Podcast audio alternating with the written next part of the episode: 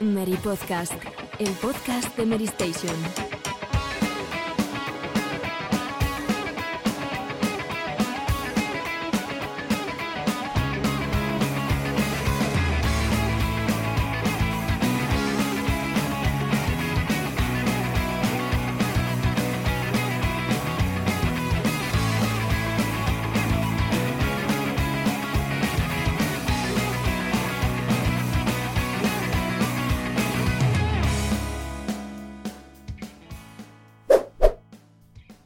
Muy buenas a todos, bienvenidos una semana más al Mary Podcast, un programa bastante, bastante especial porque, bueno, hemos tenido un grandísimo bombazo informativo que ha agitado a la industria de una manera que yo creo que ninguno de nosotros esperábamos. Y como también podéis ver en el titular, tenemos el análisis de Leyendas Pokémon Arceus, la nueva entrega de la saga de Game Freak que bueno, luego os comentaremos qué nos ha parecido y si realmente ha cumplido las expectativas. Pero es que, como decía, la gran noticia, yo no sé si decir de la semana, del mes, del año, de la generación, pero desde luego ha sido una de las noticias más impactantes que podríamos haber llegado a imaginar porque una cifra, 68.700 millones de euros, es lo que ha permitido a Microsoft eh, a llegar a un acuerdo con Activision Blizzard para un proceso de compra que se espera que se termine el próximo año. Así que de todo ello vamos a hablar en profundidad durante este programa porque hay mucho que comentar. Así que sin más dilación vamos a ir comenzando. Borja, empiezo por ti, ¿qué tal? ¿Cómo estás? Muy bien, aquí contento de estar una semanita más en el Meri Podcast y con un tema muy interesante, así que con más ganas todavía. Desde luego. Paula, ¿qué tal? ¿Cómo estás? Muy bien, la verdad. Eso, encantada de estar aquí y que estemos todos ya. Después del parón de Navidad nos hemos vuelto a reunir, así que... Efectivamente, efectivamente. De hecho me he dado cuenta cuando, cuando he abierto el programa de grabación que teníamos todavía la imagen de Alejandro Miyazaki. Y era como... Correcto. Hoy hay que quitarla porque hoy vuelve el de verdad. Eh, en el programa anterior, Alejandro, teorizamos sobre si te habías ido de viaje a tomar algo con, con Hidetaka Miyazaki. No sé si quieres contarlo o no, pero bueno, en cualquier caso, bienvenido a tu casa y bienvenido al Mary Podcast. Muchas gracias, un placer otra vez estar. Primer programa con muchísimas ganas de, coger este 2022 que empieza apasionante con la Activision Blizzard. Y en un mundo sin COVID, no solamente me iría de cañas con Miyazaki, sino también le masajearía los pies. O sea que, mucho. No hace falta que lo jures, no hace falta que lo jures. Pues nada, sin más dilación, yo soy Sergio González. Eh, muchas gracias a todos por escuchar el Mary Podcast, por vuestros comentarios. Y nada, yo creo que hoy tenemos de verdad un tema muy interesante sobre la mesa. Comenzamos por Activision Blizzard, así que arrancamos. Pues vamos allá, chicos. Eh, martes 18 de enero de 2022, un día que ya forma parte de los libros de historia de esta industria del mundo del videojuego, porque como decíamos, Microsoft nos sorprendía a primera hora de la tarde, estábamos comiendo muchos y nos sorprendía eh, anunciando que habían llegado a un acuerdo para adquirir eh, la totalidad de las acciones de Activision Blizzard, una empresa que, bueno, ese mismo día había sido noticia porque habíamos conocido el despido de 37 empleados, todas las acusaciones de eh, abusos, acoso laboral, eh, acusaciones muy graves, tanto sobre la compañía como muchos de los máximos dirigentes. Y yo, personalmente, chicos, no me esperaba este movimiento cuando Phil Spencer el pasado mes de diciembre avisaba de que iba a reformular la comunicación, la estrategia, la relación con Activision Blizzard. Yo, sin embargo, esperaba eh, que se enfriara esa relación y sin embargo se ha convertido en una, pareja de hecho, ¿no? No sé qué opináis, pero ¿qué os pareció en primer lugar la, noticia? Como dices, sorprendente lo primero. Yo cuando lo vi, eh, también estaba comiendo, había parado justo y de repente vi mm, en Twitter mm, el mensaje y dije, no puede ser, o sea, esto es broma. Y luego ya fue porque Microsoft, hay que decir que después de que saliera el artículo de, Wall Street Journal, casi tardó mm, unos minutos ¿no? en confirmarlo oficialmente. Y yo creo que es un bombazo. no solo por las cantidades de las que hablamos, es que 70 mil millones de dólares prácticamente, se dice pronto, es unas cifras que marean. O sea, yo no, sé ni, ni, ni, cómo, ni cómo plantármelo en mi cabeza. Pero eso, mm, sorpresa y, con ganas de ver cómo lo van a gestionar en el futuro, ¿no? Porque todavía hay muchas, muchas dudas sobre, bueno, eh, qué va a pasar con algunas sagas y todo esto. A, mí sobre todo lo que la primera impresión que me dio es miedo por si hoy es Activision Blizzard por 70 mil millones de dólares, ¿cuál es mm. la siguiente? Ya no hay límites, ya eh, vamos a pasar de una industria de, las, editoras a una industria de, pocas grandes corporaciones. En ese sentido a mí tengo cierto respeto. Mm. Claro, ahora imaginad que una otra editora grande como Take Two Interactive o, Electronic Arts, mm, imaginad que, se, que la compra pues una de estas grandes compañías. Es como una concentración. Eh, yo no hablaría, yo no hablaría de monopolio en ningún caso, hablando mm. del caso de, de Xbox, porque porque no es, no, es, monopolio. En todo caso, estamos más en una.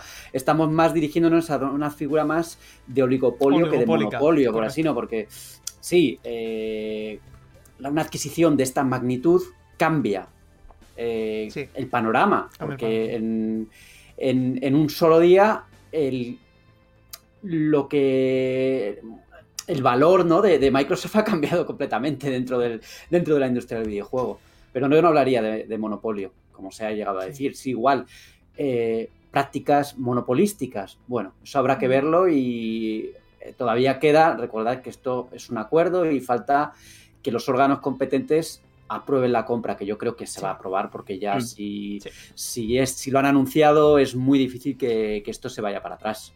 Decías, Alejandro, que estábamos aproximándonos a una etapa de grandes corporaciones que compran, que absorben como Pac-Man una empresa a otra, ¿no? Digamos en ese sentido, de más a menos, para al final tener como digamos grandes eh, familias de empresas.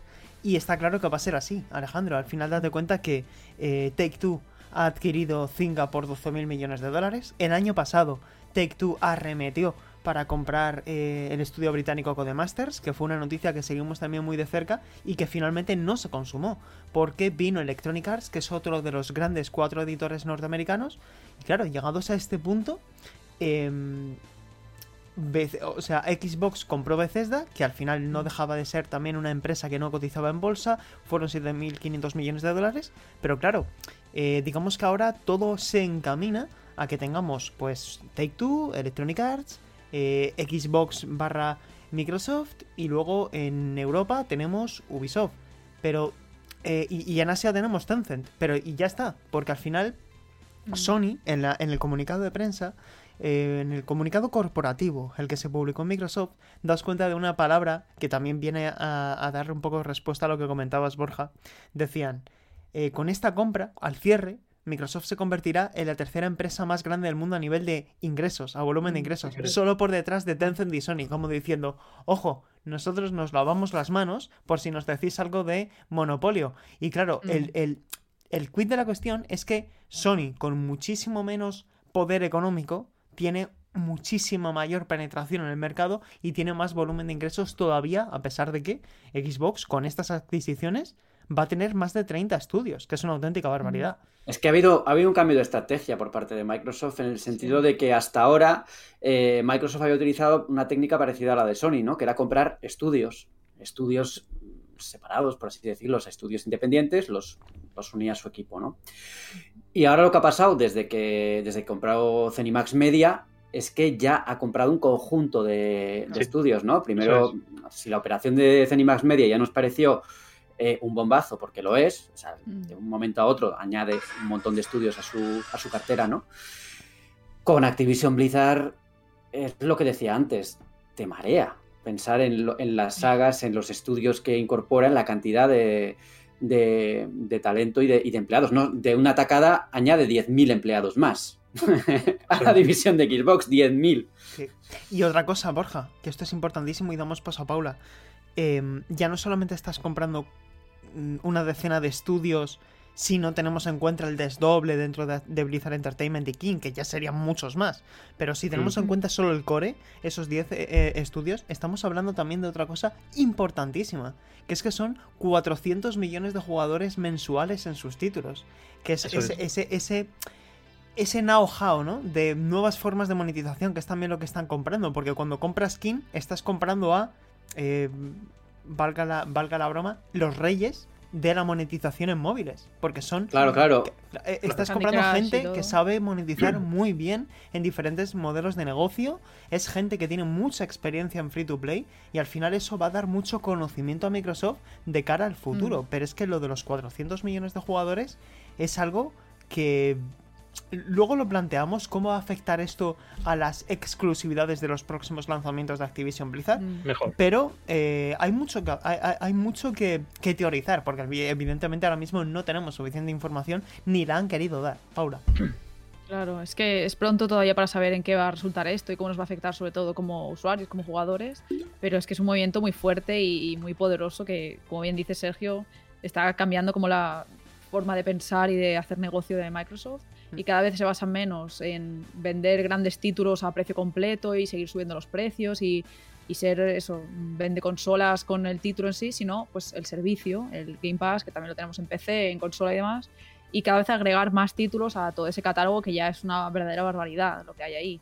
Y bueno, tal vez mm, no sé si llegarán a incrementar el precio del servicio por meter estos títulos o simplemente confiarán en que más usuarios sigan suscribiéndose y digan, bueno, mira, como aquí ahora tengo también el Call of Duty y tal, pues me suscribo.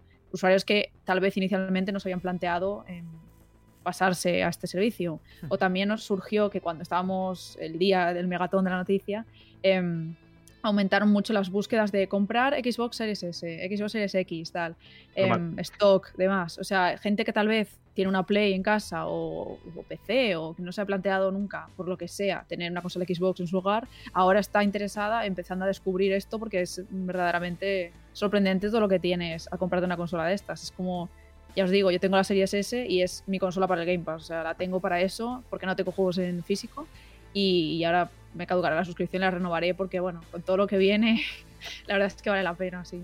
A ver, el tema del precio en la suscripción, yo creo que es inevitable que suba en algún punto. Es que todas las, todos los servicios de suscripción funcionan así. Eh, empiezan para penetrar en el mercado, empiezan de forma agresiva con precios relativamente bajos y luego van subiendo a medida que se van añadiendo más contenidos. Y eso con Xbox Game Pass va a terminar pasando no sé cuándo, pero seguro. Sí.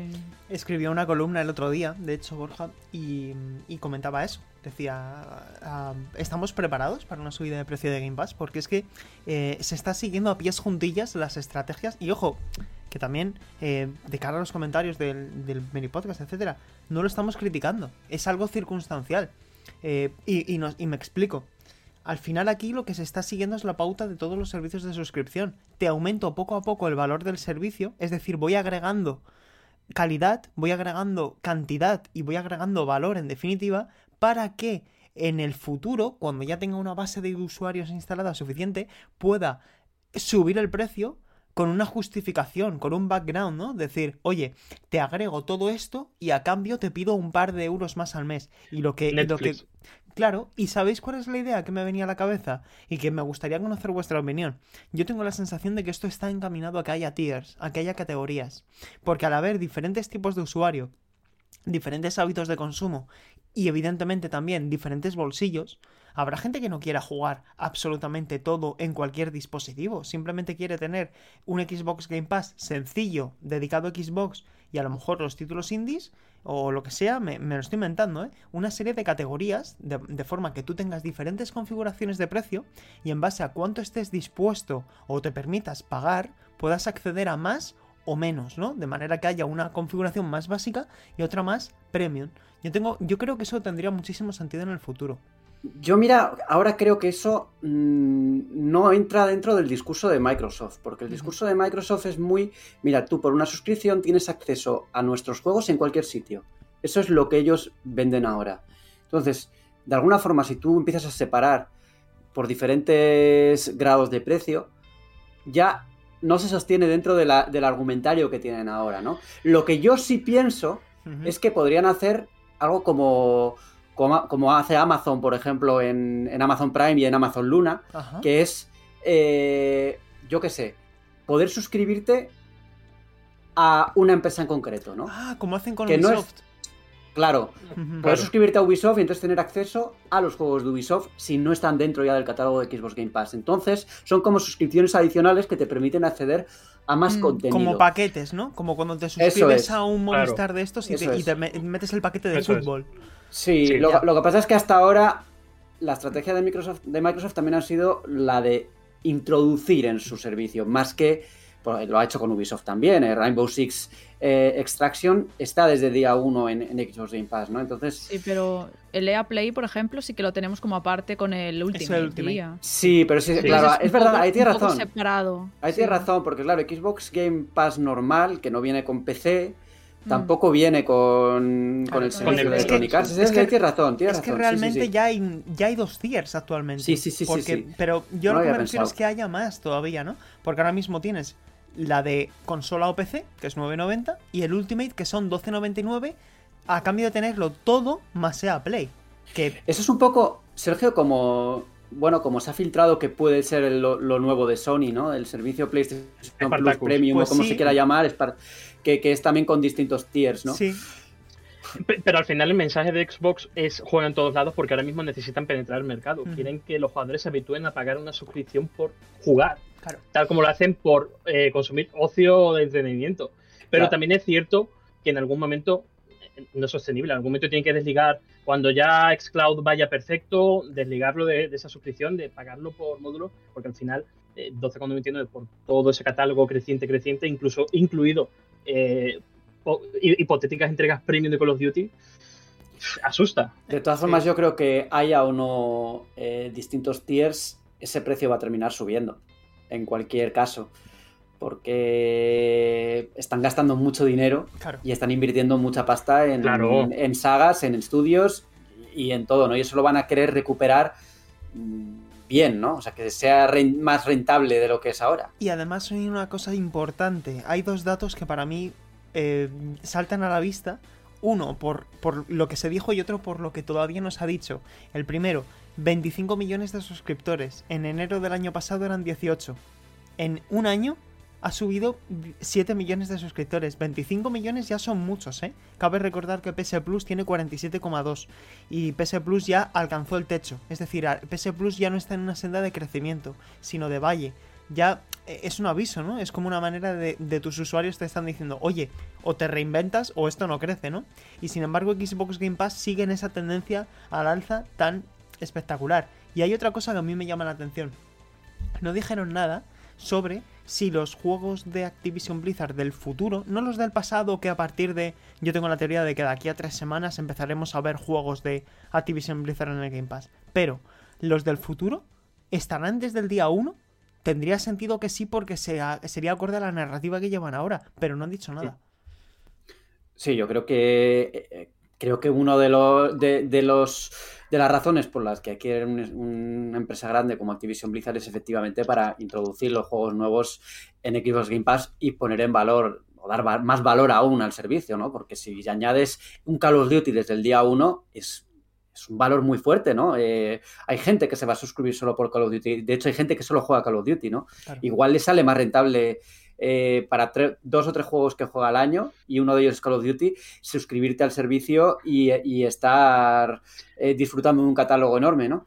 De hecho, por las declaraciones de Phil Spencer en, en el comunicado, ya deja entrever que el deseo de Microsoft es llevarlos, los nuevos títulos, a Game Pass. De hecho, dice, eh, abro comillas, al cierre ofreceremos tanto juegos de Activision Blizzard como podamos dentro de Xbox Game Pass y PC Game Pass. Tanto nuevos títulos como juegos de su increíble catálogo, cierro comillas. O sea, Aunque ahí está el matiz, está en el como, poda- cua- Claro, como como has dicho, podamos. como- Como podamos. eso es, Claro, como hay, podamos. acu- hay acuerdos contractuales. Claro. Claro. PlayStation, con el acuerdo con PlayStation de Call of Duty, probablemente haya. Y no sabemos, tampoco se sabe hasta cuánto va, cuándo va a durar, ¿no? Y también Claro. otro que se ha hablado y que ha salido en los últimos, en los últimos días es la posibilidad de Call of Duty eh, deje de ser anual. Pero en caso de que no sea anual, ¿cuándo va a empezar esto? Porque si hay un acuerdo. Eh, ¿qué, qué- cómo es el acuerdo de Sony? ¿Por años? O sea, hasta año, hasta el año X o por título. Claro, Eso es no lo sabemos. Esa información no ha trascendido. Lo que sí que está claro es que el tema de Call of Duty llamaba mucho la atención.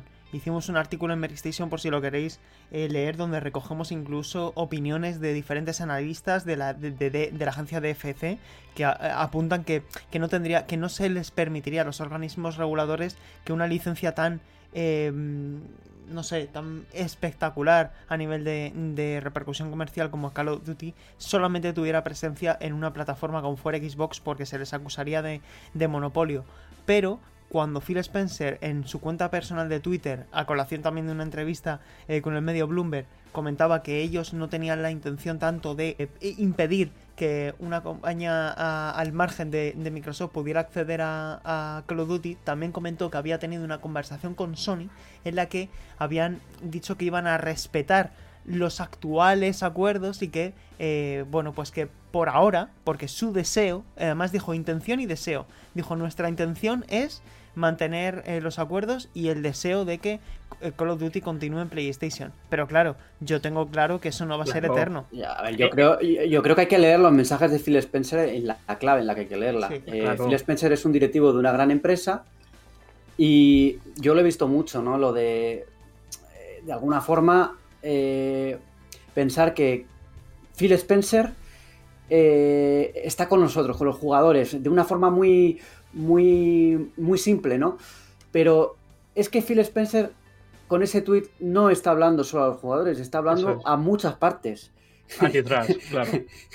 Es que esa es la actividad que le conviene vender ahora mismo a Microsoft. Claro, claro. Y daos cuenta de que ha sido muy ambiguo, porque si hubiese querido decir eh, Call of Duty va a, salir, va a seguir en PlayStation, de ahora en adelante lo hubiese dicho.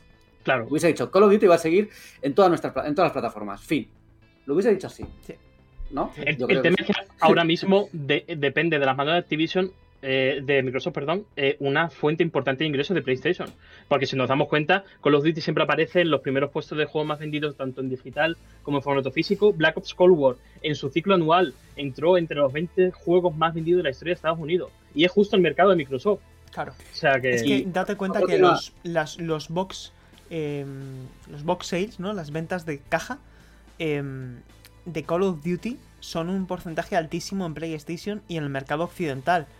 Si al final impides que esos juegos sigan saliendo en consolas PlayStation, estarías renunciando a mucho dinero que ahora va a recaer directamente en Microsoft. Porque otra cosa diferente es que salga un juego más de nicho, un Crash Bandicoot, que al final te da más prestigio que ventas, que vende 3 o 4 millones de copias, y dices, no, si quieres jugar al Crash, lo, tienes que jugar solamente en mi consola, en mi Microsoft. Que yo creo que al final les convendría que esas mascotas, esos, esas franquicias más pequeñas en, relación con Call of Duty, sean exclusivas de, su sello de Microsoft para dar valor a su ecosistema. Pero una tan que vende tantísimos millones de copias, a mí me costaría muchísimo pensar que, que Call of Duty sea, deje de ser multiplataforma. Y otra cosa más con respecto a Call of Duty, porque si os fijáis, o sea, nosotros hablamos cuando eh, Microsoft saca un videojuego, realmente no lo saca solo para su ecosistema Xbox, porque también sale en Steam la mayoría de juegos. Y ahora me viene a la cabeza que precisamente Call of Duty dejó de estar disponible en Steam para estar en Battle.net. Entonces sería interesante saber si con la compra de Microsoft eh, también van a sacar el juego en Steam, ¿no? O si se va a quedar en Battle.net y, va a ser también exclusivo en ese sentido. Van a coger Battle.net y le van a cambiar el logo del icono. Y se van a quedar tan anchos. Porque claro, el, el, el, launcher, ¿verdad? Tú lo sabrás mejor que yo, Alejandro. El launcher del cliente de PC de Xbox no es conocido por ser demasiado bueno por ahora. Entonces yo creo que van a coger Battle.net, le van a cambiar el PNG y ya está. Puede ser. En cualquier caso, sí, hay que ver, hay muchas incógnitas sobre todo lo que rodea a Activision Blizzard y yo creo que esto no se va a resolver eh, en el corto plazo, no lo vamos a saber hasta dentro de quizás, quizás años, porque si te os fijáis también, eh, con Bethesda también, también hubo esa ambigüedad, pero como no era una, como las sagas de Bethesda, a pesar de ser muy grandes, porque un Elder Scrolls es un Elder Scrolls, no tienen el volumen de Call of Duty. Bueno, no. Eh, de, Elder Scrolls Skyrim no, sé cuánto ha vendido ya, pero eso no es un juego. Es que esa es la excepción de la regla. Esa es la excepción. Un Dishonored, un Prey, eran títulos muy de nicho. Quitando de Elder, The Elder Scrolls, que creo que puede caer en el mismo saco de lo que estamos hablando con Call of Duty. y Fallout... es que The Elder Scrolls sale una vez cada siete años, Ya. no una vez al año, ¿no? Ya. Entonces ahí también hay que... Ahí es, una- es un ejemplo distinto. Sí, sí. Y, hombre, yo creo que también tendríamos que abrir el melón aquí de, de qué pasa con Bobby Kotick, Sí. qué pasa con la situación que hay ahí, eh, si va a seguir, si no va a seguir. Yo mi apuesta, por leyendo todo lo que se ha comentado y tal, es que Bobby Kotick sale de Activision Blizzard en 2023 o poco después, que yo creo que no tiene futuro en la compañía. Eh, está demasiado manchado todo para, para que se mantenga Sí. cargo. Visteis la, man- la carta que trascendió públicamente, que dirigió Bobby Kotick a sus empleados, que se filtró, mm, diciendo que él iba a seguir ahí, ahí que cada uno lo interprete como quiera, para facilitar la transición, ¿no? De cara a ese cierre de Sí, la sí. transacción. Y, y que luego a partir de 2023 decían desde The Wall Street Journal que, ellos tenían información que, ese hombre iba a dejar de ahí y que no iba a contar y no iba a contar en el organigrama de Microsoft Gaming, que esto no lo hemos dicho, pero con esta compra nace Microsoft Gaming, que va a ser el abanico que incluirá Xbox Game Studios, eh, Bethesda Softworks y Activision Blizzard. Eh, Paula.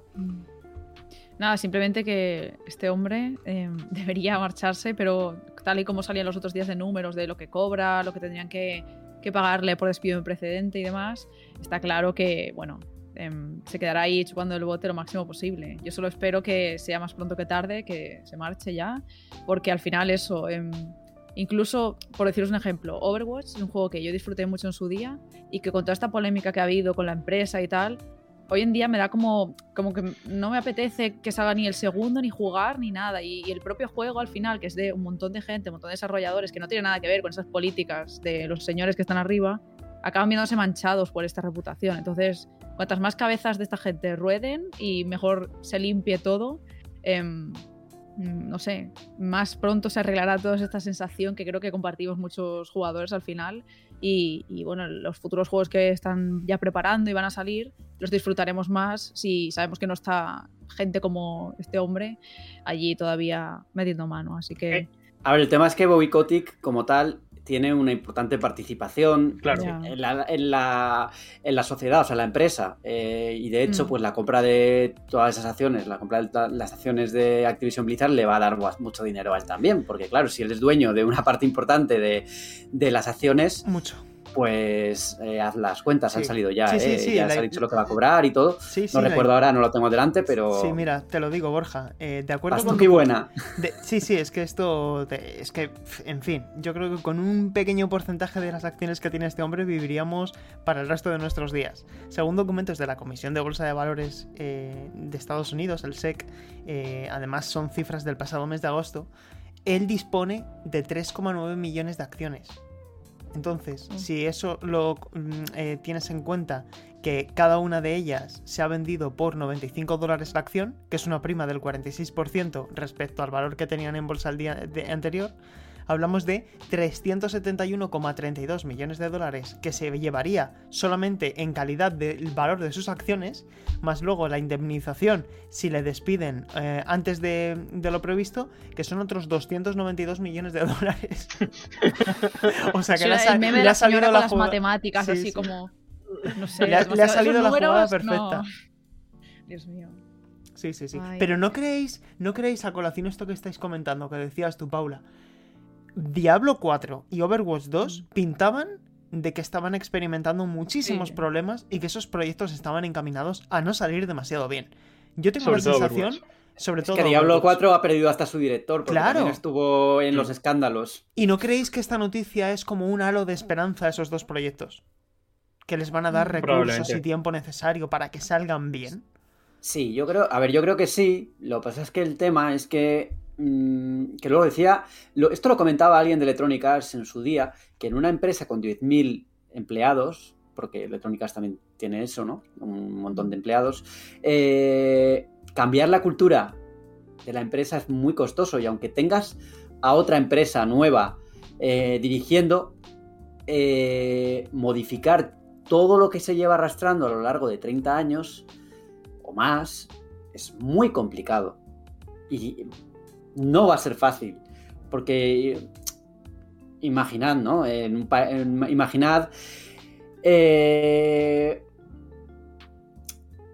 a Phil Spencer, porque a veces se le atribuye el, el poder de poder controlar todo lo que hay alrededor, Mm. imaginad con una- un coloso de empresa nuevo ahí también, ¿no? Nah. Eso es muy difícil, o sea, eso va a tener que ir muy poquito a poco, van a tener que sacar y va a salir mucha mierda de ahí todavía, ¿eh? Sí. Va a salir De- mucho, mucho, mucho. Hay que hacer una hecho- limpia tremenda ahí dentro. De hecho, los testers de Raven Software se han unido hace poco. Ya venían de la polémica de que a principios de diciembre eh, despidieron imprecedentemente a una gran cantidad de- en el estudio. Y dos semanas después se lanzó el nuevo mapa de Call of Duty Warzone con la integración de Vanguard y ha sido uno de los peores parches de la historia de Warzone. Que de hecho se ha cargado el juego. O sea, va con un montón de errores técnicos. Se ha retrasado la segunda temporada por los problemas. Mm, eh, a lo mejor la situación de Activision Blizzard hubiera llevado a- al hoyo a gran parte de sus Es que el otro día, el otro día salía la noticia en medios norteamericanos de que hay empleados de Raven Software que no, lle- que no, han vuelto a la empresa desde el 7 de diciembre, que es cuando empezó la huelga. Y ahora justo, eh, hoy justo ha salido la noticia de que como están a punto de sindicalizarse, todavía tiene que aprobar la empresa. Eh, Activision Blizzard, eh, han desconvocado la huelga, ¿no? Eh, pues, pues como acto de buena fe, a la espera de que Activision Blizzard apruebe ese, ese creo que el deadline es eh, cuando ya se publique este podcast ya habrá sido el deadline, o sea, ya Sí. tendríamos que saber si, si están sindicalizados o no. Pero es que fijaos, haciendo un ejercicio rápido de memoria, lo que ha pasado este último año eh, en los estudios de Activision Blizzard. Porque aparte de todos los problemas que hemos comentado en Blizzard, salidas de directivos, eh, comunidad descontenta, eh, un bajo estado de forma de muchos de los títulos de Activision Blizzard, hay que recordar que en enero del 21 se desmantela Vicarious Visions. Correcto. ¿vale? El estudio que había revivido con un éxito espectacular a Crash Bandicoot y Tony Hawk.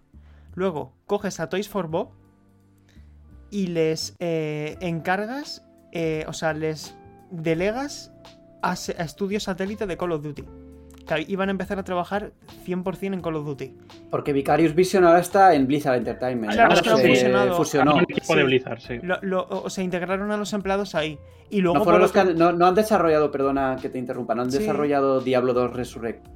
Creo que sí, creo que lo hicieron. Eh, Sí, este Vicarious. Vision. Sí, y luego Sí. Toys for Bob, que fueron los que hicieron también el fantástico Crash Bandicoot 4, les metes a Call of Duty. Y como decía, y Raven Software, que es otro de los estudios encargados principalmente de Warzone y de dar soporte a muchos de los títulos de, de Call of Duty, les eh, ha- han tenido una huelga porque la condici- las condiciones ahí dentro tenían que ser, fa- fa- vamos, horribles.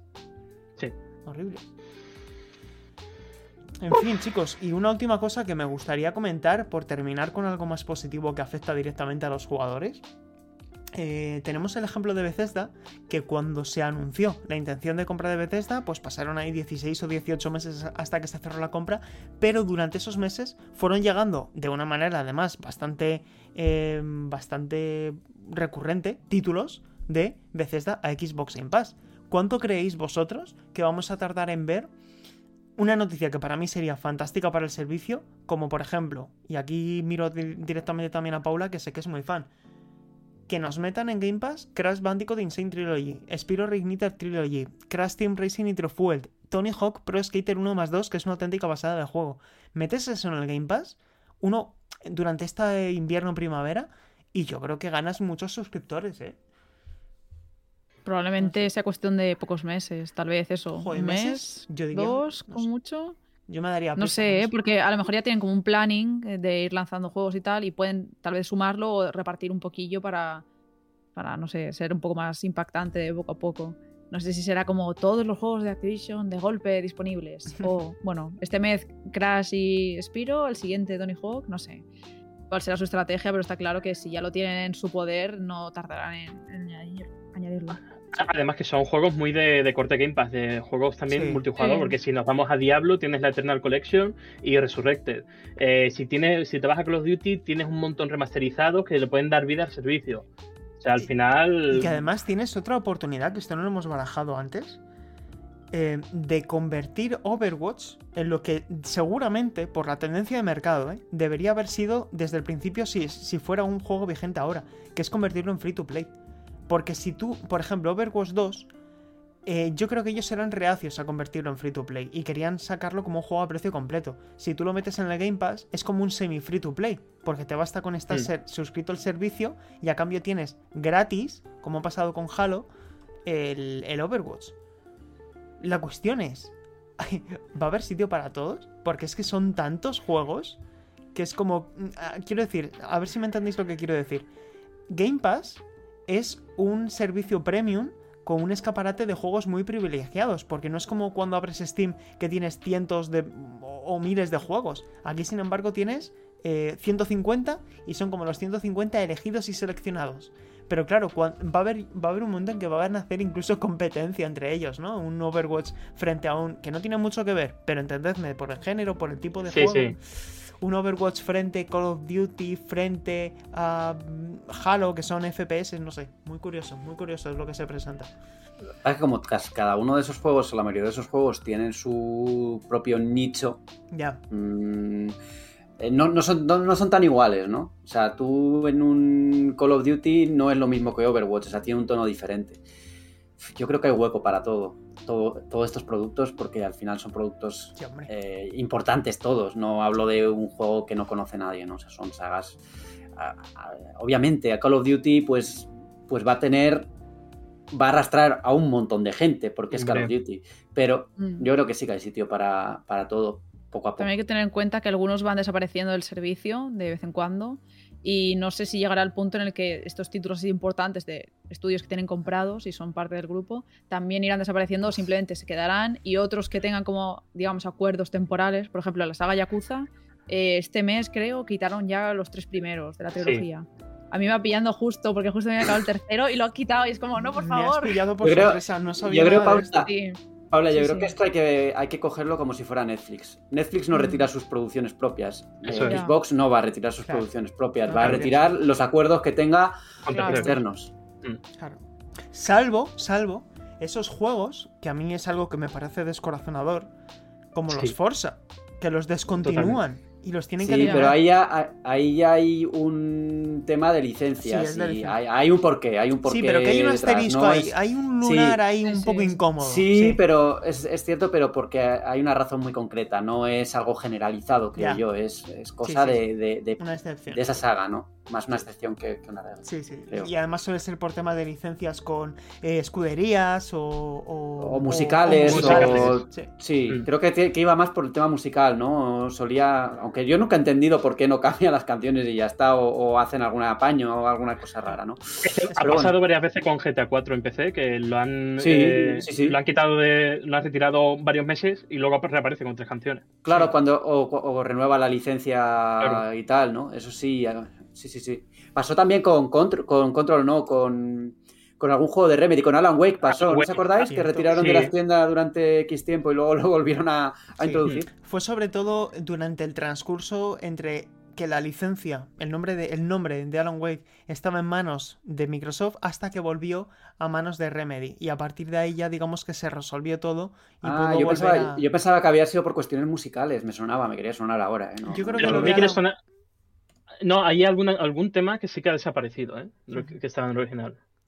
o sea, a Igual era un batiburrillo de cosas. Era no un batiburrillo de cosas seguramente. Sí. Bueno, en cualquier caso, eh, eh, veremos próximamente cómo va evolucionando esta gran noticia que la recordaremos a final de año y seguramente durante mucho tiempo, por las ya no tanto por el hecho, sino por las consecuencias que va a tener esto para, para la industria, eh, cómo va a reaccionar la competencia, cómo va a reaccionar la propia Xbox a la hora de gestionar una treintena de estudios, una treintena de, equipos que son decenas de licencias. En fin, se presenta una generación apasionante y yo creo que con eso podemos dar por concluido, chicos, este bloque y pasamos a hablar de, de los Pokémones. Y llegamos a este segundo bloque del programa dedicado a leyendas Pokémon Arceus, que en mi caso es un poco también mi parte de la que estamos jugando, porque durante esta última semana he estado analizando y he podido completar leyendas Pokémon Arceus. El análisis ya lo podéis leer en Emery Station. El juego se pone a la venta en exclusiva este 28 de enero de 2022 en Nintendo Switch y es, para que nos hagamos una idea, el siguiente paso dentro de la saga de Game Freak, que durante este año 2021, en febrero, es el aniversario de Pokémon, digamos que todavía entra dentro del vigésimo quinto aniversario este juego, y es el mayor salto que se ha experimentado nunca en la saga, dado que es un action RPG en el que sigue habiendo combates por turnos, pero hay mecánicas de acción que influyen directamente en la jugabilidad, en el proceso de captura. Hay sigilo, hay acercamiento a los Pokémon, hay diferentes comportamientos para los Pokémon que reaccionan de una manera u otra. Es, digamos, Em, pues eso, no es un juego de mundo abierto, sino que son diferentes áreas bastante abiertas en las que tienes que hacer investigaciones, incursiones y tienes que crear, que colaborar en la creación de la primera Pokédex, porque hay que poner las cosas en contexto. Este juego no deja de ser el origen de todo, el título que te cuenta cómo se originó todo y te cuenta un montón de leyendas. Es un título abrazado al lore. Y lo primero que me gustaría decir es que estamos de enhorabuena porque al igual que en este programa dijimos en su momento que Diamante Brillante y Perla Reluciente eran un jarro de agua fría porque no eran ni mucho menos lo que podrían haber sido como remakes, y la saga venía experimentando desde el salto a las tres dimensiones muchos altibajos, desde Pokémon X y en adelante, y sin embargo este mm. título, que técnicamente es muy discreto, y es el gran pero, es el gran lunar que tiene Leyendas Pokémon Arceus, a nivel jugable a mí me ha parecido el juego más divertido que recuerdo de Pokémon, un título que no quería dejar de jugar, nos han enseñado la punta del iceberg, creedme, nos han enseñado la punta del iceberg, ya no solamente a nivel de contenido, sino a nivel de mecánicas, de formas de interactuar con los Pokémon, de... En fin, es que no quiero hablar demasiado, pero a nivel de historia, a nivel de eh, cómo te lo pasas, cómo va evolucionando el juego a nivel de opciones, lo divertido que es constantemente, cuando hace clic en tu cabeza, apenas hay transiciones, em, no hay tiempos de carga apenas, todo surge muy ágil, es una jugabilidad muy ágil, a pesar del ritmo pausado del juego. Mm. Quiero que me hagáis preguntas, pero estoy muy contento, porque era el primero que tenía muchas dudas con leyendas Pokémon Arceus, y me alegra de verdad, genuinamente, poder estar aquí hoy diciendo que Leyendas Pokémon Arceus no solamente ha salido bien, sino que es em, el comienzo de una gran nueva etapa, ¿no? Es como que a partir de aquí, sin ser un juego excelente, porque no me parece un juego sobresaliente, creo que hay una serie de puntitos que le restan ahí de, de esa calificación tan alta, pero es tan disfrutable, da para tanto, tanto, tanto, que, jolín, qué alegría. Con lo que dices de la evolución, Em, claro, yo eh, veo el anuncio, veo que es un spin-off y digo, mm. a lo mejor se aleja demasiado de lo que es Pokémon. Pero ¿me estás diciendo que este spin-off puede ser el camino a seguir? Es que no es un spin-off, ¿vale? No es un spin-off. de hecho, no. Es un juego principal. Es un juego principal. Lo único, porque, insisto, me explico. No es un juego JRPG clásico como los que nos hemos acostumbrado durante todo este tiempo, pero sí es canónico. Porque se basa mm. en. está en el mismo universo son el, es el mismo estudio, es Game Freak, y siguen habiendo combates por turnos. La diferencia es cómo te relacionas con este entorno, porque los combates, cuando entras en combate con los Pokémon, los combates son por turnos. La cuestión es que va de la mano con em, una serie de mecánicas de acción, de sigilo. El crafteo es un game, un game changer, porque el hecho de que te sientas constantemente acorralado en un entorno hostil es un juego desafiante, ¿eh? De que eh, por ejemplo, cuando eh, eh, tu entrenador tiene como una especie de barra de vida. Puede perder vida y puede caer. Si caes, pierdes los objetos, pierdes parte de tus objetos y vuelves al campamento base. ¿No? Porque aquí aceptas en, diferentes misiones, secundarias o principales, que lo bueno que tienes es que el hecho de completar una misión no hace que vuelvas a la base como sucede en Monster Hunter, sino que tú puedes seguir completando mm. misiones a tu aire, tú eliges el ritmo, tú eliges cómo quieres avanzar. Habrá gente que lleve 15 horas y siga en la primera área y otras que lleven ese mismo periodo de esa, misma sesión, de esa mismo, esas mismas horas de juego y hayan avanzado mucho más. Aquí el objetivo mm. es capturar Pokémon. Por encima de todo, capturarlos a todos. Y hay un motivo. Es decir, todo tiene una justificación. La cuestión está ya no tanto en el fin, sino en el cómo haces todo eso, ¿no? Y por eso es un juego principal. Porque a pesar de cambiar tantos aspectos de la. de la. de la fórmula, sigue sintiéndose un juego de Pokémon. Y cuando, Mm. cuanto más juegas, más sientes esto que estoy diciendo, Ale. ¿Y, y qué era lo otro que me decías? No, no, yo te decía eso, que si se sentía eso, un, un spin-off o No, de verdad era el camino a seguir. Lo- lo- Sí. Claro, lo que me dices de la barra de vida.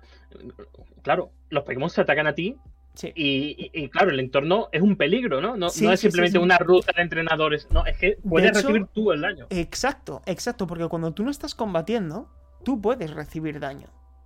Y el entorno tiene un diseño de escenarios que a mí me ha recordado mucho, y aquí hago una similitud, no una comparación, ¿vale? Entiendo que se entienda la diferencia entre similitud y comparación con Zelda Breath of the Wild. Y, me- y voy a poner un ejemplo para que lo entendáis. Estás en esta parte, aquí hay un montón, hay un lago, ¿vale? Y aquí está el sitio donde, al que tienes que ir. Esa sensación de decir, ¿cómo narices llego ahí? Te sucede en, en Leyendas Pokémon Arceus. Tiene un diseño de escenarios muy bueno y las monturas son clave. No voy a decir nada de las monturas, ¿vale? Vosotros habéis visto en el tráiler una serie de monturas, pues bueno, Mm. el juego es una caja de sorpresas. En la manera en que interactúas con el mundo, en la manera en que te relacionas con el entorno. Mm. Y sobre todo, que el bucle, ¿vale? Para que me entendáis, el bucle, el loop del juego, que es salir. Craftearte pokeballs, craftearte eh, piedras, me- eh, objetos medicinales, recogiendo un montón de, por ejemplo, los bonguris con los guijarros rojos, y lo combinas, haces una pokeball, no sé qué. Eh, necesitas puerros medicinales para hacer pociones, y para hacer la super poción necesitas este objeto más la poción, es decir, lo típico, ¿no? Las leyes clásicas del crafteo. Todo eso que lo llevas encima, cuando em, estás dando una vuelta, puedes encontrarte a un Pokémon 20 niveles por encima de ti y te puede curtir el lomo. ¿Entendéis? Entonces, Sí. tú cuando recibes un golpe, se te empieza a poner la pantalla como en rojo. Y entonces te tienes que alejar para que se recupere tu vida, ¿no? Y tienes que andarte con muchísimo cuidado, porque el mundo es muy hostil. Los Pokémon daos cuenta que no tienen relación con los humanos, que hay como que se estaba forjando esa relación.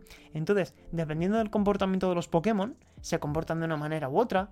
Algunos tienen más eh, complicidad con un tipo de, de alimento u otro, y la alimentación sirve para distraerles. Te quedas en la hierba alta, ahí acercándote con sigilo, le lanzas una valla naranja a un Pokémon, se la pone a comer, y tú cuando la apuntas con la Pokémon, te aparece un icono, ¿vale? Verde significa que es súper fácil de capturar. Amarillo, mediano. Y rojo, complicadete. Entonces, claro, si tú apuntas a un Pokémon y te aparece el icono rojo, lo más recomendable es que le lances un objeto de distracción. Por ejemplo, Mm. una valla o una bomba de humo para que no se te. para que tú no. como si fueras un ninja, ¿no? Para que no Un poco como el Safari, que Sí, había claro. lo del lodo, tal, cebo. Eso es, Mm. eso es, muy parecido, Paula. Es como una Mm. amalgama de ideas, porque luego también tiene elementos tipo Pokémon Snap, que cuando tú decidas terminar la investigación, vuelves al profesor Lavender y le, y el- y le dices, vamos a actualizar el estado de la, de la investigación. Y te dice, durante esta incursión que has hecho ahora, has capturado a tantos Pokémon. Eh, Mm. Les has visto utilizar este ataque a tantos. Has capturado estas nuevas especies. Eh, y todo eso va sumando puntos. Entonces, cuanto más puntos tengas, aumentas tu rango de investigador. Cuando subes del rango de investigador, puedes craftear nuevos tipos de objetos, puedes acceder a, em, a, en- a dominar Pokémon de nivel 30, ¿no? Llegas al siguiente rango y ya puedes em, dominar Pokémon de nivel 40, como cuando... cuando ah, esto antes lo regían las medallas de gimnasio, pues ahora es el rango de investigador. Y, y en, en definitiva, es como que el bucle es muy cómodo, ¿no? Sales, lanzas Pokéball, capturas Pokémon, continúas. Es como que te va todo muy, muy rápido. Yo precisamente quería preguntarte, bueno, ¿me dejas Borja? Adelante, adelante. Porque creo que en parte ya lo has respondido, pero un poco para afinar más la pregunta. eh, yo al ver los, sobre todo el gameplay, el último que salió de 13 minutos o un poco así, mm, tuve como un poco de miedo en el sentido de que, em, a ver, a mí me gustan los dos juegos que voy a poner de comparación de forma independiente, pero al mezclarlos no quería que este Pokémon Arceus se quedara allí, sino que me gustaría que fuera algo más y me da la sensación de que lo es. En el sentido de Monster Hunter, Pokémon Snap, junto. En el sentido eso, de que tienes como misiones cortas de, no sé, captura un Pikachu. eh, y tienes, por lo que me dices, no hay tiempo límite, entonces eso me, me alivia, ¿vale? Que no sea tan marcadas la, la- el desarrollo de las misiones y de la historia en sí, Ujú. y como encorsetado, Te en el sentido de que al tener esas áreas, digo, no será como mm, un mundo súper abierto con esa libertad y, el escenario súper con muchos detalles y, mucho por hacer muy rico el mundo. Ese es el miedo que digo, no, yo no he visto nada más allá de, lo que se ha mostrado públicamente. Te entiendo.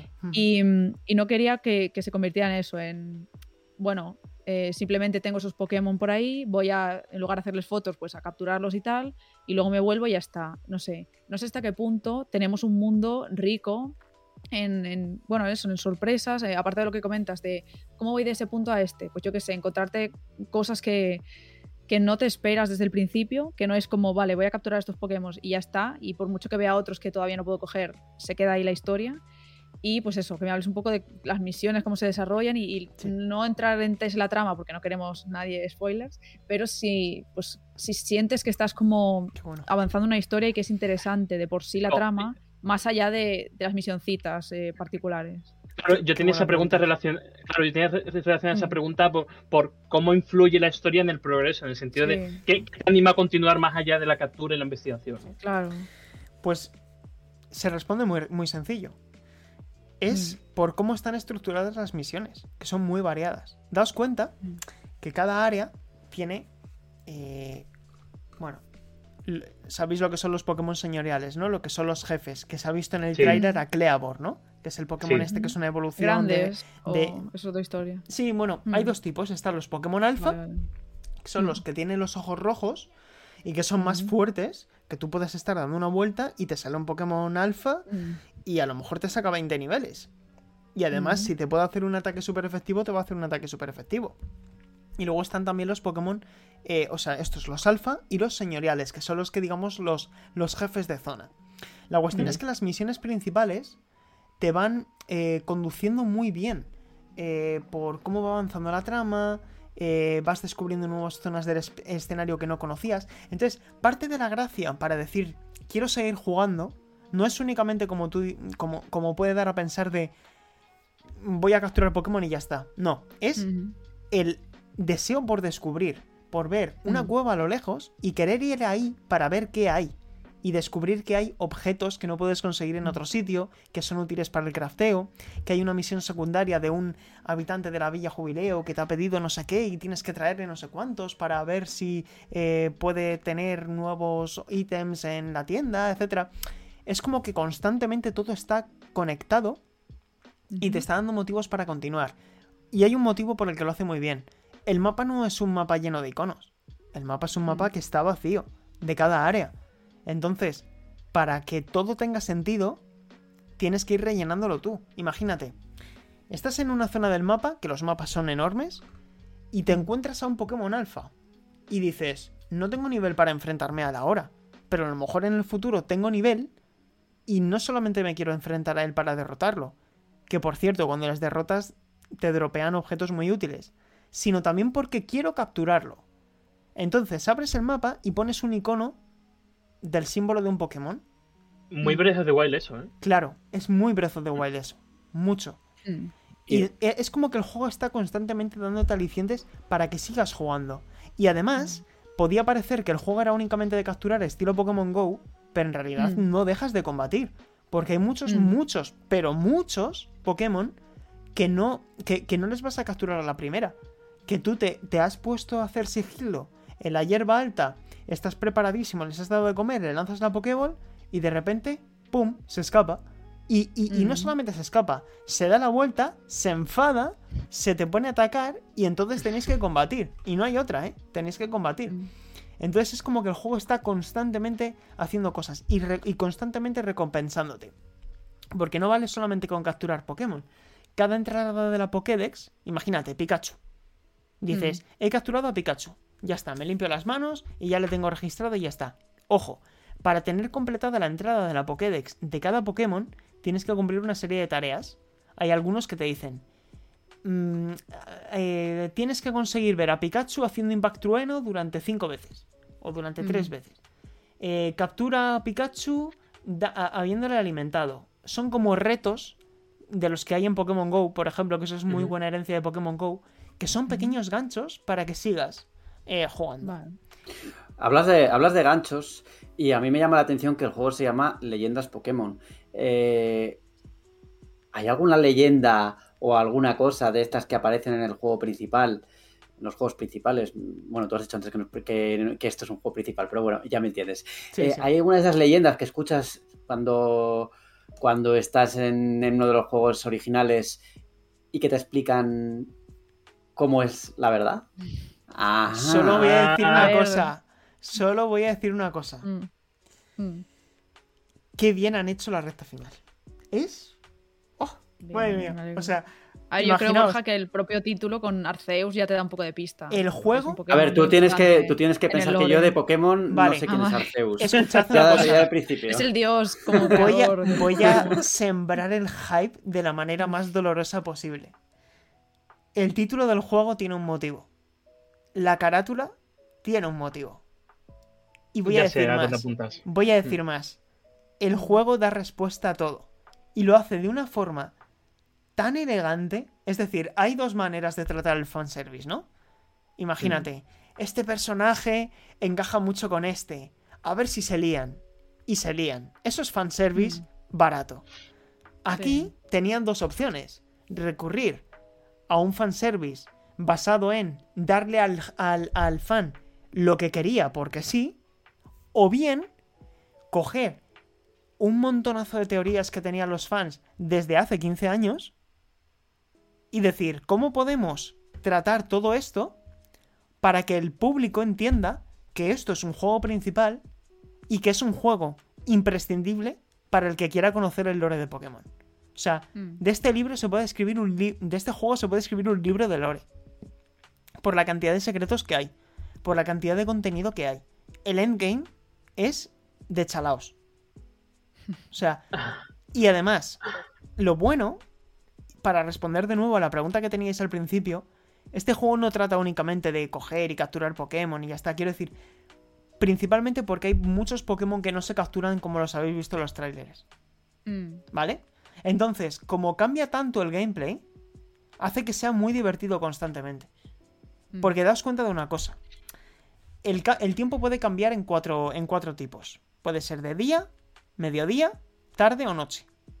¿Vale? Tú lo puedes cambiar cuando vas al, al campamento, que esto se ha visto en un vídeo. Y esto es importante, porque aunque el clima cambia al azar, puede llover, puede Ah. hacer nubes, puede... Pero el tiempo determina qué especies salen. Porque, ¿os Claro. acordáis en Oro y Plata que de día aparecía Pidgey y de noche aparecía Sí. Hoot Pues aquí pasa con muchas más especies. Mm. Entonces es como que el juego lo ha planteado muy bien. Muy bien. También me alegro, en forma de detalle así breve, que solo haya una edición esta vez, ahora que estás diciendo lo Sí. de noche, día, tal, que sea como Arceus y ya está. Y esta historia y es lo que hay. Porque yo, sí, o sea, me gusta un poco la idea de, mm, sobre todo cuando era pequeña, decir, venga, mi hermano y yo nos compramos cada uno uno, el perla, yo diamante, tal, y luego intercambiamos. Pero no sé, tal y como está planteado este juego, más de lore, historia, de orígenes, de explicación, es mejor que nos hayan andado con esas, mm, bueno, esas mm, estrategia, digamos, de dividir más, de intercambios, de cosas, sino que sea más como rural, natural, el origen de los Pokémon, no sé. Entonces me gusta esa idea también. Es un juego de coger los auriculares, bajar la persiana, apagar el móvil, que no te La molesten y decir, Sí. voy a estar, o sea, acabo de terminar de comer. Pues hasta que Mm. no a- hasta que no me pueda ya levantar del sofá del hambre que tengo para cenar, voy a Mm. estar jugando sin parar. Bien, bien, Y- es lo que necesito. Y es un título absorbente Mm. a niveles que yo de verdad me, he sorprendido. Y hablando con otros compañeros de... en fin, que han podido jugar también durante esta etapa y tal, todos coincidimos en eso, en que es un título Mm. muy absorbente y muy adictivo, y que las mecánicas de juego funcionan muy bien. Ahora comentaré cosas que no me han gustado para que entendáis un poco Sí, lo que, lo que le he visto al juego, los fallos, etcétera, pero en Mm. definitiva es un título que, que ha acertado mucho en su gameplay.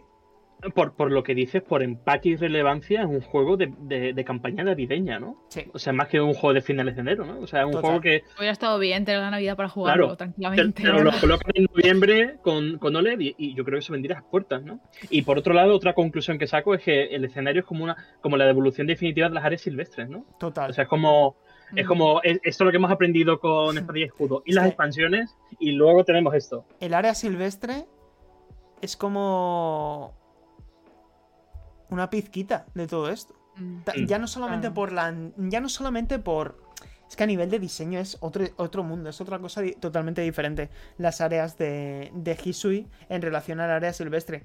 Por verticalidad, por la interacción. Porque estás Mm. constantemente recogiendo cosas. em, viendo a Pokémon con los que puedes interactuar de una manera diferente. Capturándolos en tiempo real. Em, es que el área silvestre es una pizquita de lo que es esto. Claro. De verdad, ¿eh?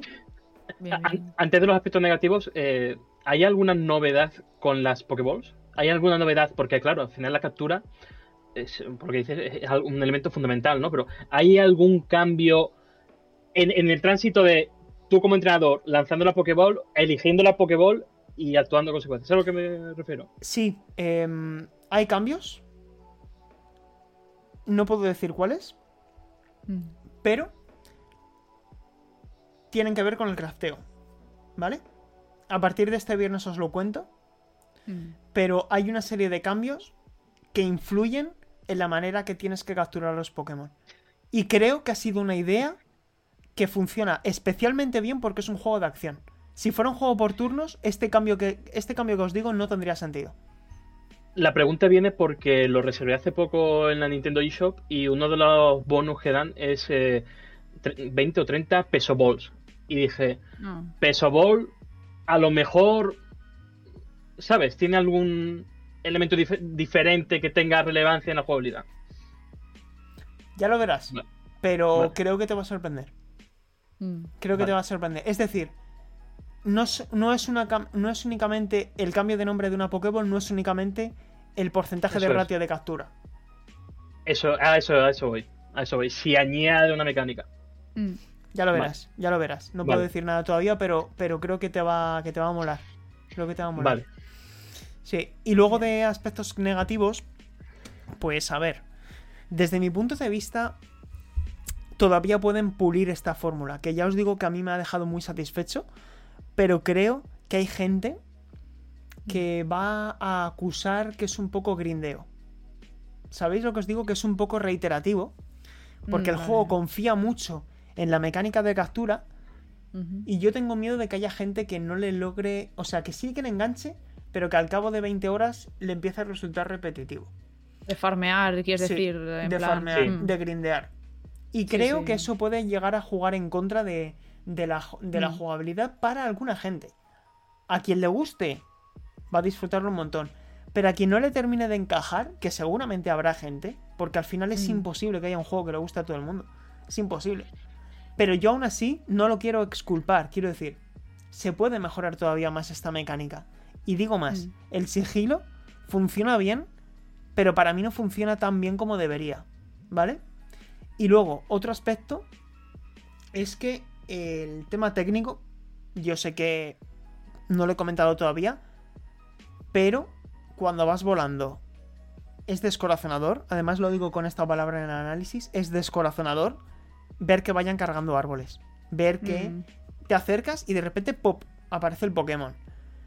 Que los, las conversaciones entre los habitantes sean personajes haciendo así, Ya, sin mover la boca. sin mover No- la no boca. mueven la boca, Sí, todavía no bueno, mueven la boca. Mueven la boca, pero hacen así. Pero Ya, no, ya. no hay doblaje. eh, Mm. Son rostros hieráticos que no te transmiten prácticamente nada. Y es una pena Mm. porque hay personajes.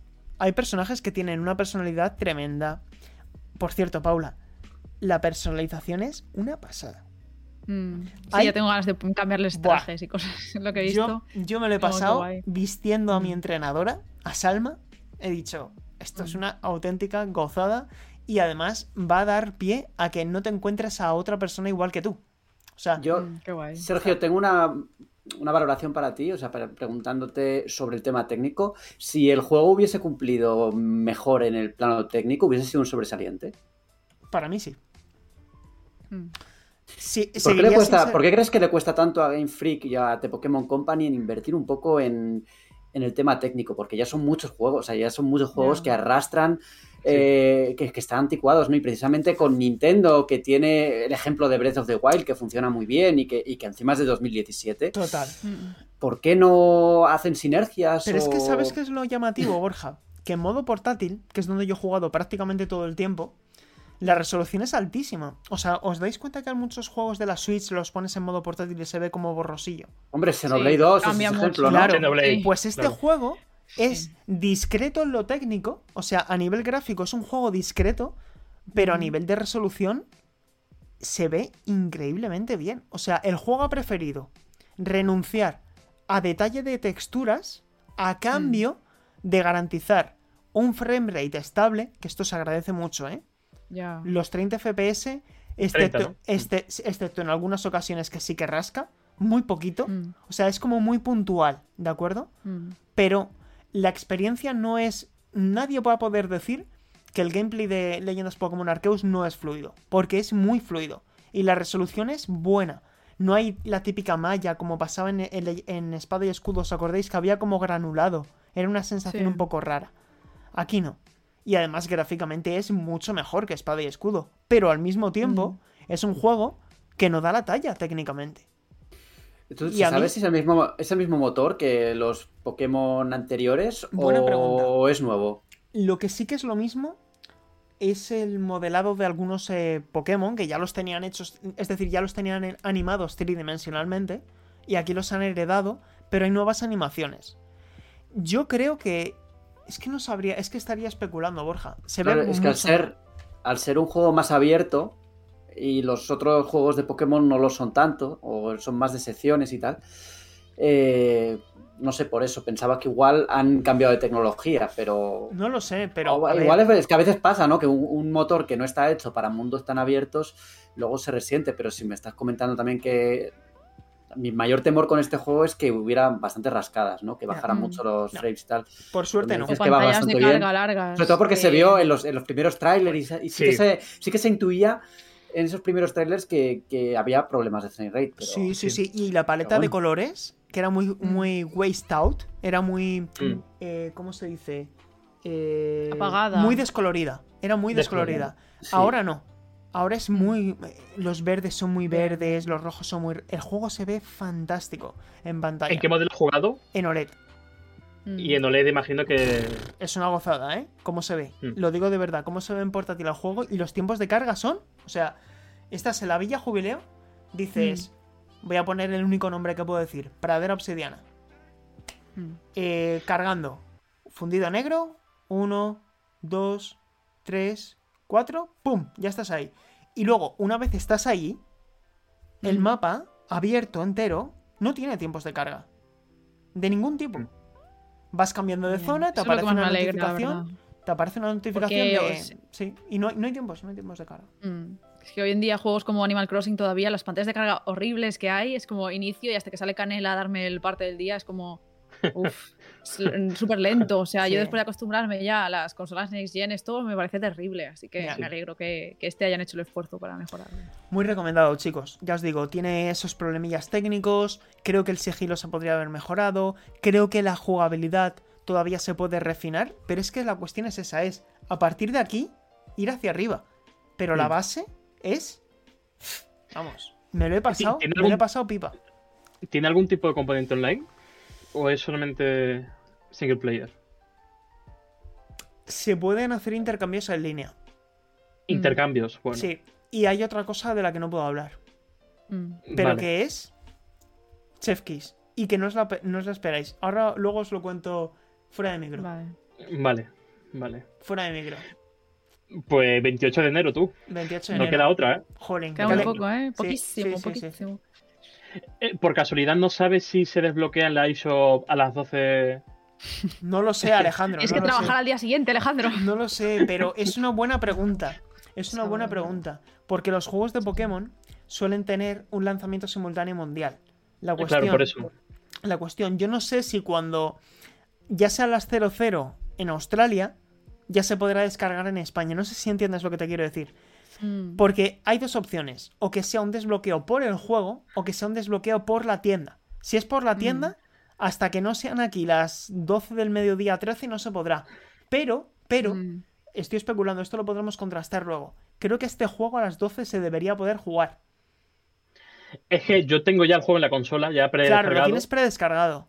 y, y me hacen el check cada vez que lo inicio. En, en plan, Mm. eh, eh, supervisando en internet a ver si se es puede posible que la noche del jueves al viernes pases una noche muy larga de juego. Es, es viernes, es viernes, ya Es empieza posible. desde las 12. Es posible, es posible, Sí, es sí. posible.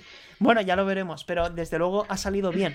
Y yo hace un mes, si me dicen que Leyendas Pokémon Arceus iba a salir bien, te digo, no, no, me, no me fío, no me fío. Mm. Ya veremos, ya veremos. Y Yo, yo, yo es que hablando con compañeros y contigo el año pasado, era como muy pesimista, ¿no? El- pesimista. la opinión pública de, de- de- de leyendas. Se han es todo lo remontado, contrario. Han remontado. Y es un Bien. juego de notable muy alto y segura. Ahora mismo yo no sé qué notas ha llegado en todo el mundo, pero va a tener nueves, así, ¿eh? Va a tener muchos nueves. Hmm. Sí. Pues nada, chicos. Cerramos este bloque por aquí y pasamos al- a la que estamos jugando.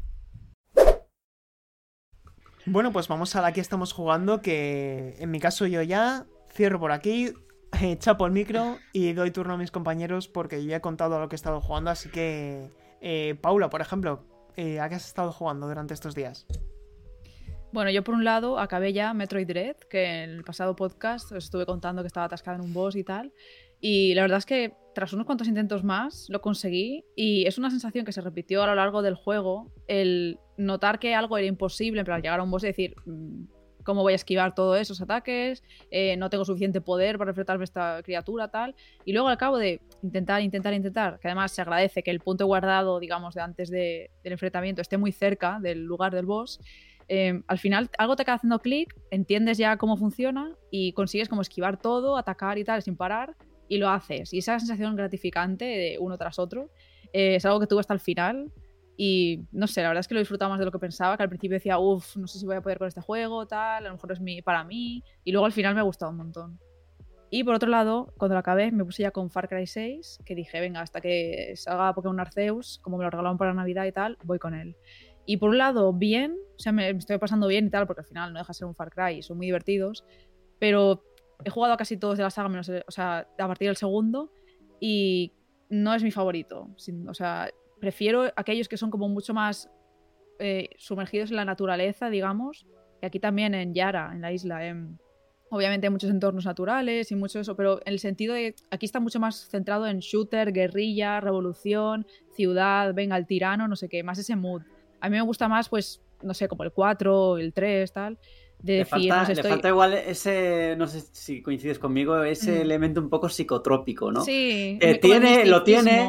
Lo Sí. tiene, pero muy mucho más diluido que en las anteriores Claro. entregas, sí, sí. Sí. A mí yo creo que mi favorito es el 4 porque me encantaba estar por ahí por el Himalaya, en general, no sé, el Aladel, Sí. por ahí volando. Yo, o sea, lo que más me gusta de los Far Cry, aparte de las situaciones locas que ocurren por ahí, es esa sensación de estar como en un sitio exótico y, y explorando y tú, tú contra Mm. el mundo, digamos. Y aquí no me pasa tanto, aquí es más como, uff, otra vez acabar con esta base de soldados, tal, disparos, al final estoy ahí como... Y además el mando, como estoy en Play 5, está todo el rato ahí muy fuerte, en plan vibrando y... O los helicópteros, es como el gatillo este, es como, Dios mío, es como Pero, fuerte el juego, no sé. pero esta vez tiene menos esto. Yo recuerdo que, por ejemplo, en Far Cry 5, cuando Mm. estabas en alerta máxima, eso era impracticable. sí. te, llegaban a- te llegaban aviones, sí, es helicópteros, verdad. te atacaban por todas partes. Y ya unido eso con los animales, el comportamiento errático de los animales Mm. en Far Cry, es como que todo animal que tenga dos o cuatro patas te ataca nada más verte. Sí, sí, madre mía, es una cosa. Pero sí, sí. Pero bueno, en general me lo estoy pasando bien. No sé por cuánto voy, porque hay un montón de misiones, así que voy haciendo. Y bueno, Chorizo es el mejor por ahora. Yo lo atropellé dicho alguna vez. Twitter que hay, hay un gato o algún felino interesante, así que lo intentaré desbloquear pronto. Un felino interesante, sí. Sí, no sé qué es. Es que está la silueta ahí, no sé. Muy bien. Pues nada, ¿quién, quién quiere? ¿Quién quiere ahora comentar? Venga, yo mismo, porque ha dicho Dale. Paula que su Far Cry preferido era Far Cry 4 y yo he estado estos días con el DLC de Far Cry 6 de Pagan, de Pagan, o como se pronuncie, Pagan Min o así. exactamente. Tengo que ahí la figura. Tengo ahí la figura de, del Far Cry 4. Es- sí. Si habéis jugado al primer DLC de Far Cry 6, el de eh, el villano de Far Cry 3, que era Bass, Mm, eh, pues vais a encontrar lo mismo, es un roguelike de, de Far Cry que tú te metes de alguna forma en la, en la mente de, de- este villano. Esperaba algo diferente, porque ya si me prometían en el primer DLC que iba a ser pues algo nuevo, esperaba, yo que sé, que le dieran un girito de tuerca, ¿no? Al, al concepto y que presentar algo nuevo, pero es, es lo mismo, exactamente solo que con otro villano y con otra historia. Pero bueno, está bien, está entretenido. Mm, esta semana deberían salir en impresiones, aunque el juego ya, el DLC ya salió hace un par de semanitas. Pero bueno, está, está bien. Y hace creo que unos meses os comenté por ahí que había, estaba jugando a, Skyward Sword y tal. Mm. Pues noticias, todavía no me lo he acabado, llevo treinta y tantas horas. Estoy en la batalla final, pero me ha llegado Dying Light 2. Y como me ha llegado Dying Light 2, pues tengo que, tengo que parar y estoy a tope con él y no puedo hablar porque todavía el embargo es más adelante, así que me voy a callar esta boquita. Y yo creo que, Sergio, de todas formas, tendríamos que rebautizar esta sección y llamarla ¿Qué estoy comprando? ¿Qué estoy comprando? porque he pensado, ¿qué he comprado este mes?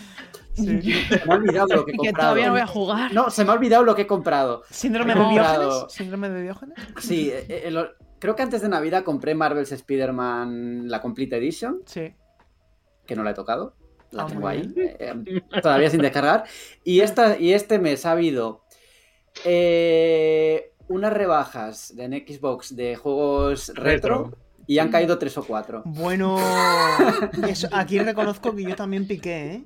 Con Sonic List, eh, que no lo tenía. Oh, no, yo también lo he comprado Sonic List, pero esto recuerdo que era el del lobo, ¿no? Que era, mal, era esa parte era horrible. Da igual, con la retrocompatibilidad todo se ve mejor. único, es el único que me faltaba de esto, aparte del Sonic de este que salió tan mal, el primero de, de la generación de Xbox 360 que salió tan mal, que creo que no es retrocompatible, ¿no? Me suena. Creo que no. O por lo menos no lo veo, no lo he visto en la tienda. Lo, pensé, ay, me falta esto, voy a comprarlo y no lo he comprado. Joder, pero pues Time Splitters. Y, y ojo, en la PS Store había unas ofertas también se lo comenté a Paula el otro día. La Naruto Shippuden Ultimate Ninja Storm Legacy, que incluye desde el 1 hasta el 4, incluyendo el Road to Boruto, o sea, son 5 juegos, la saga entera, eran 13 euros, ¿eh? Estaba muy bien, ¿eh? De CyberConnect, son muy buenos. Hay malditas ofertas, no quiero entrar. y tampoco me gusta hacer noticias de ofertas porque pico. Yo, yo, yo, reconozco que en esa oferta de retro me compré 8 juegos. Ostras. Lo que pasa que. Claro, ¿Cuántos, ¿cuántos te has pasado? no, estos días. No he instalado ni uno, Julio. Asuras Wrath, que es un juego que yo siempre lo he tenido pendiente y tal, se ha caído también. Alejandro peleando por la preservación del medio, sí señor. Y, y, Binary Domain también, porque claro, yo cojo los juegos de Xbox y Xbox 360 y digo, me faltan estos, pues ya completo catálogo, aunque sea digital, ¿sabes?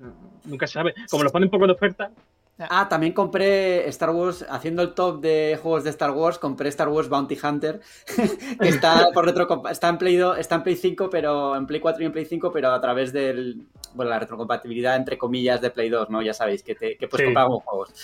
Y ese era un título que lo, lo, jugué hace mucho tiempo y me hacía ilusión tenerlo, tenerlo y jugarlo, pero no lo voy a jugar hasta dentro de, ya sabes cuándo. Pero ahí está, ahí está pendiente de, comprar.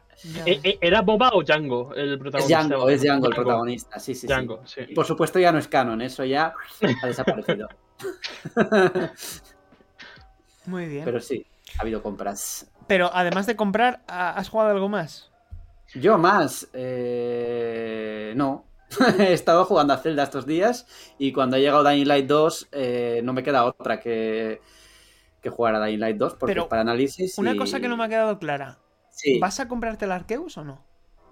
No, a ver, tuve ese momento como cuando tuve el ring que lo resolví y lo quité de, reserva porque sé que, que, es un poco por la por el tema de la presión tuitera que yo veo aquí todo el mundo con esto y digo, pues yo también quiero estar en ese mood, pero luego pienso, pero si lo voy a instalar y lo voy a desinstalar en la primera frustración que tenga, esto se va, esto se va por ahí por el sumidero. No, no, no, no. No voy a gastarme. Además, ya he aprendido la lección, ya he aprendido la lección. Desde que compré Zelda Skyward Sword por 70 euros, lo dejé abandonado durante un tiempo y de repente estaba a 40 euros, dije. Ya ves. Es muy rápido. Cyberpunk 2077. Yo tengo Compra original 59,99 euros, luego, luego 20 euritos. yo lo tengo reservado el Arceus en físico por muchísimo menos que eso. En una conocida tienda que nos podría imprime la carátula, imprime la carátula y ya está, ya tienes el código. Ya. Imprime la carátula y. Es que lo quiero tener en físico. Y fíjate que yo no me compro juegos en físico prácticamente, ¿eh? O sea, el, año pasado, el año pasado me compré el Metroid y el Zelda en físico. Y ya está. Yo también, y yo que he sido muy defensor y muy no quería decir la palabra talibán, pero bueno, eh, ya entendéis el concepto. De, yo he sido muy así también, pero eso se me, ha, se me ha ido yendo, sobre todo a medida que ya tengo menos espacio en casa. Claro, eso influye, la verdad. Sí. Y que hay que limpiarlo. Limpiar, limpiar. Que los gatos tiran cosas. Bueno, y otros gatos, así que eso que me llevo. Muy bien, chicos. Pues yo creo que. Leia, esto ya... tira, tira. Tira, tira cosas. Alejandro, ¿no? No, está aquí detrás. no la veis. Pero está viendo la cola porque hay palomas. Alejandro, te toca. Yo he jugado, yo he jugado. Que no acabemos sin. Ah, es verdad, Alejandro. Es que Alejandro nos ha dicho, nos ha dicho que ha comprado, pero no que ha jugado. Claro. Claro, claro. Esa es la segunda parte del jugar. Eh. Sí, he estado jugando a Rainbow Six Extraction, que le dimos un 8,2 en PlayStation. Y la verdad es que yo estoy bastante sorprendido con el juego. Yo me lo he pasado bastante bien. Es un cooperativo a 3 de partidas de entre 10 y 15 minutos. Muy acción rápida. Gala su nombre, Extraction. O te extraes o arriesgas la recompensa por con más dificultad. A mí me ha gustado, mantiene las bases de Rainbow Six Siege en cuanto a la jugabilidad. Sí que es cierto que recicla demasiadas cosas. Eh, creo que hay algunos operadores que eh, los gadgets tienen poca utilidad en el entorno cooperativo, pero sí que tienen mucha utilidad en el, en el programa competitivo. Y, bueno, yo la verdad es que le daría un tinto ahora que está en Xbox Game Pass a todo el que no lo haya jugado, tanto en PC como en consola. Eh, tiene la oportunidad de, te juntas con otros dos amigos y, seguro que la tarde la tienes hecha. Y por otro lado, eh, caigo siempre en el juego, lo suelo dar en pequeñas dosis, pero Death Stranding en PS5, que es mi oxígeno eh, videojueguil. Es el juego de ponerme los cascos, eh, escuchar un, cántico de Low Roar tener el, horizonte llamándome. No sé, es un juego que me encanta perderme en horas, eh, sentirlo, apreciarlo, beberlo poco a poco. Eh, ahora que no tengo la sensación de la angustia, ¿no? De sentir qué pasa en la historia, lo estoy disfrutando todavía más en cuanto a, términos jugables. Y, bueno, ese, ese, es mi escape social. Ahora que no podemos salir mucho por la pandemia, pues por lo menos tengo ese riconcito, aunque sea ahí virtual. Muy bien. ¿Crees que le va a beneficiar al juego salir en el, en el Game Pass? Yo creo que sí. Yo, la verdad es que eh, en internacional he visto demasiados palos al juego. Sí.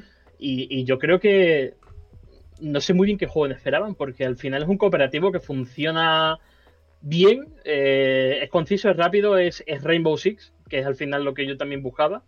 Y, la verdad es que es sólido, ha salido con cero problemas, eh, equilibrado, no sé, es todo lo contrario a Back 4 Block, que Back 4 Block sí que, siento, sí que es cierto que la comunidad pedía cambios en cuanto a la dificultad porque era demasiado eh, locura. Y yo creo que aquí sí que el progreso está más medido. Así que yo le he metido para el análisis entre 25 y 30 horas y ni siquiera he llegado al último rango. Qué bueno. Sí que he desbloqueado todo el contenido jugable, pero no he llegado al último rango. Así que, bueno. Muy bien. Pues no, entonces ahora, ahora sí, perdona Alejandro, que pensaba que habías, no sé qué habías comentado y, esta vez te ha pasado como hace unos meses, que también te, te dejé ahí, te hice, te hice un regate. Muy bien. Esto ha sido por irnos por las ramas con los juegos que hemos comprado. eso es. Exactamente, exactamente. Bueno, pues la, semana que viene ya hablamos de la que estamos jugando y el, y el que hemos estado comprando. Y nada, pues la hasta aquí ha llegado el decimosexto programa de la decimoquinta temporada, que no lo habíamos dicho. Eh, un poquito más largo de lo habitual, pero yo creo que había temas interesantes que comentar. Así que nada, eh, gracias a todos por escuchar el Meri Podcast. Despido a mis compañeros y damos por concluido este episodio. Así que, eh, Alejandro, un fuerte abrazo y nos vemos dentro de, de 14 días. Un abrazo, mucha salud y ahora en estos tiempos, paz también. Desde luego que sí. Paula, otro abrazo para ti y nada, que tengas muy buena semana en lo que queda. Pues sí, igualmente eh, recogeré vuestros objetos para obtener monedas próximamente, así que nos vemos dentro de dos semanas. Nuestros cadáveres. Bueno, nos vemos dentro de dos semanas. Muy bien. Borja, otro fuerte abrazo. Pues lo mismo, yo ya estoy con la pestañita de a ver qué voy a comprar ahora. Para ir con esto con la mano ahí y digo, pero voy a parar mejor. No, no, la semana que viene voy a venir y luego dentro de dos semanas voy a decir, no he comprado nada, ya veréis. Va a pasar. A ver si es verdad seguro. Muy bien. Venga, hasta la próxima. Yo también me despido, Sergio Carlos González. Recordamos que nos podéis escuchar en Evox, en iTunes, en Spotify y en YouTube. Así que ahí tenéis donde, donde elegirnos. Y nada, la semana que viene será el turno de nuestros compañeros de retro. Un saludo.